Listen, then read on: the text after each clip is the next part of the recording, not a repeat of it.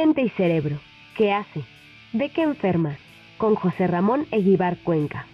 Ya está con nosotros el doctor José Ramón Eguíbar Cuenca, director general de Desarrollo Internacional de nuestra universidad. Doctor, ¿cómo está? Muy buenos días. Muy bien, Ricardo. ¿Tú cómo estás? Y saludos a todos los que nos ven y escuchan. Todo bien, doctor, esperando como siempre su columna. Nos encanta, la audiencia también le encanta y siempre aprendemos muchísimo con usted pues qué bueno, ese es parte de, del objetivo de lo, del trabajo que, realizamos. Oye, hoy tomé un tema un poco extraño, pero eh, hace unos días eh, me volví a acordar de esta película, no sé si la viste, que se llama Aquí le hicieron una traducción, luego yo no sé quién se dedica a traducir las, los títulos en inglés para hacerlos. Siempre se lucen, siempre se lucen con las traducciones. La película en inglés era muy fácil, se llama concussion, o sea, concusión cerebral, claro. que es muy frecuente en los deportes de alto contacto. Ahí está, ¿no? Este, con el famoso Will Smith después de la cachetada, andaba haciendo concusiones él a sus colegas que lo presentaban en la ceremonia de los Óscares.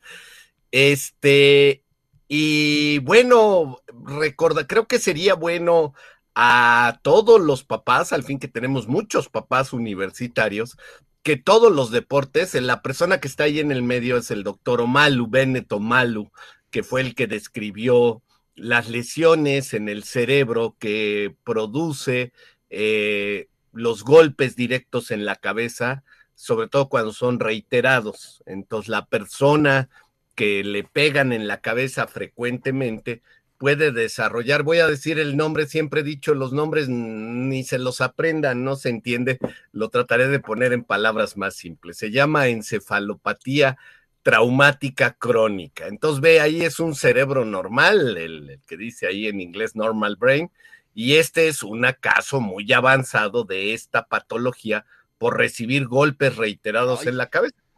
Exactamente. Se reduce, se encoge. Se encoge, claro. Un poco como pasa en la enfermedad de Alzheimer. Este, entonces, la película trata acerca de la National Football League, apenas pasó el, el Super Bowl, el, máximo evento deportivo de, esta liga de fútbol americano, y pues tú puedes ver ahí cómo va evolucionando, ¿verdad? Se va, como tú dices, eh, literalmente achicando el cerebro.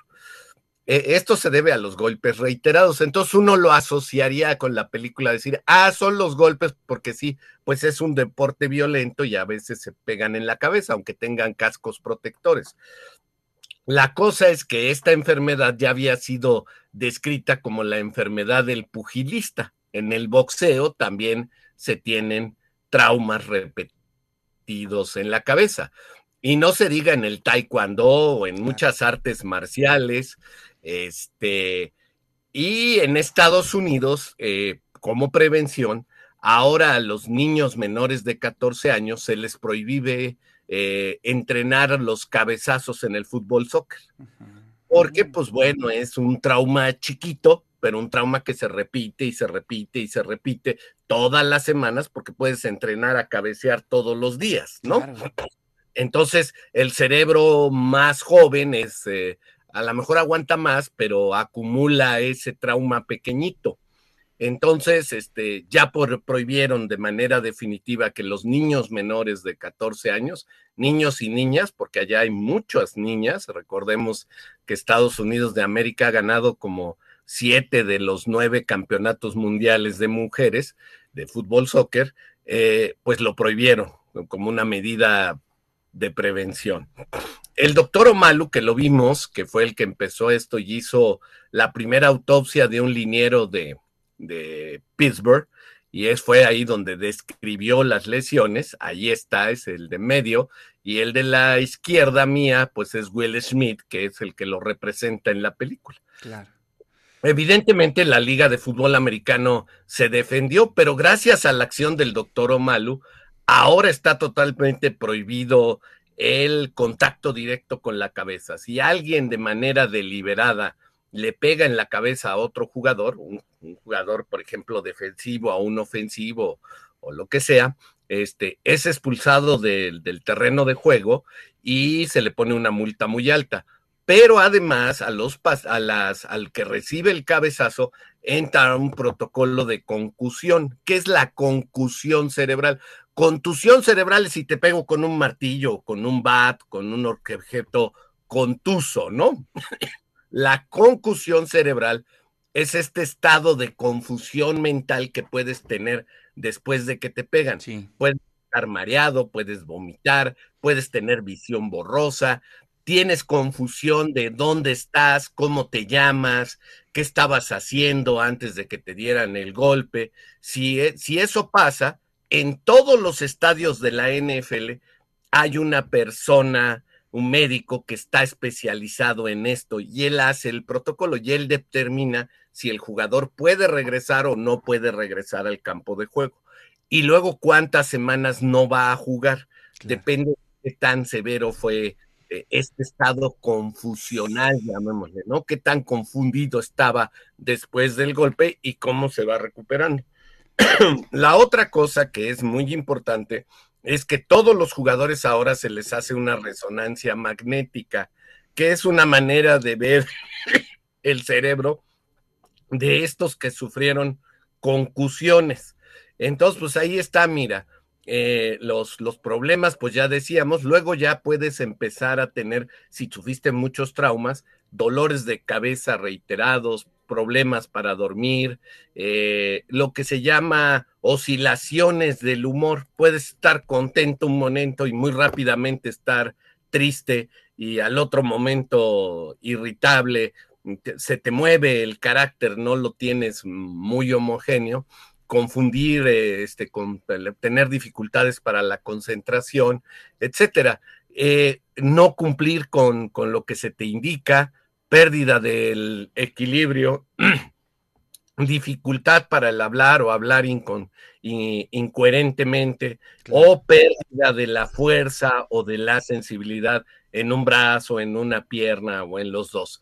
Entonces, eh, si tú ves, está todo esto totalmente ya establecido como un protocolo, lo cual ha, permitido pues bajar el número de, pues personas en el fútbol americano de jugadores que tienen este tipo de lesiones. Pero dado que estamos en una universidad, a mí me parece que deberíamos de tenerlo muy claro para todos los que hacen deporte, ¿verdad? Tanto para los entrenadores. Y en otras actividades, yo fíjese, doctor, ahora sí que no está para saberlo ni yo para contarlo, pero yo una vez recibí también un trancazo, pero de aquellos lo viví casi como en la película de Robocop, cuando lo desconectan, así, ¡pum! Se me fue eh, eh, todo, eh, a lo mejor un segundo, un par de segundos, en un concierto de rock que alguien me cayó encima, ¿no? Me acuerdo mucho que me dieron un, un botazo o algo así, y sí sentí que me desconecté, o sea, ha sido la única vez que lo he vivido en mi vida, pero sí, sí, sí, sí se siente tremendo ese tipo de golpes, ¿eh? Ahí está. Y qué bueno que te acuerdas y que sabes, guárdalo, díselo a un médico para que él tenga la idea de que tienes un antecedente de un golpe severo. Un golpe seguramente no va a tener consecuencias a largo plazo, pero reitero, un boxeador, un alguien que practica artes marciales, eh, los cabezazos, ahora las pelotas son muy blanditas, pero cuando yo jugaba fútbol había pelotas que eran absolutamente Los de cuero, ¿no? Los, famosísimos Garcís. Ándale, y si se llegaba a mojar, bueno, era casi una, una roca que te mandaban a la cabeza. Entonces ahí está, fíjate, esta está muy buena, de cómo eh, luego además pensamos si me pegué en la, en la, en la parte frontal, en la parte frontal está el, el, el daño y no, el cerebro está embebido en el líquido cefalorraquídeo, que eso es lo que quiere decir, es un líquido especial que envuelve al cerebro y a la, al raquis, donde está la médula espinal, en su espalda, entre los huesos, que lo ayudan a protegerse de precisamente de esto. Pero si tú recibes un golpe contuso fuerte en la parte de adelante, pues entonces puedes tener las lesiones en la parte de, atrás o si te pegan en la derecha, la lesión hacerse en el lado izquierdo. Se puede desgarrar las membranas que recubren al cerebro, que se llaman meninges. Entonces, todos estos datos sería muy bueno que los guardasen y que todo el mundo, eh, pues tuviéramos claro qué nos ha pasado en la infancia. Si aquí nos oyen los estudiantes, no estaría por demás, así como tú te acuerdas del concierto de rock, que le preguntaran a su madre si alguna vez pasó pues, eso, ¿no? Seguramente. Seguramente. todos tenemos un buen trancazo. De los antecedentes de, de, de, tu vida que pueden ser relevantes en la edad adulta. Yo quiero terminar hoy porque eh, el doctor Omalu hizo una cosa que fue muy interesante. A la hora, ahí están los, los, los escáneres, se llaman los, los análisis de las imágenes cerebrales, que ahora se pueden tener resoluciones muy, muy, muy grandes. Este, tanto con los eh, tomógrafos, se llaman, esos usan rayos X, como con, eh, como decía yo, las resonancias magnéticas, que tienen resoluciones impresionantes, ¿no? Que son estos tubos, a lo mejor lo han visto en alguna serie, en una película, unos tubos de metal donde a uno lo, pues va pasando, lo van avanzando para hacerle como si le cortaran literalmente el cerebro y eso pues permite ver de manera muy detallada las estructuras cerebrales. Entonces, pues eh, te digo, quería traerlo porque los jóvenes este, hacen, hacen deporte, les gustan los deportes de contacto. Este, en mis épocas era más común en los varones que en las mujeres, pero hoy por hoy eh, juegan tan bien unos como los otros.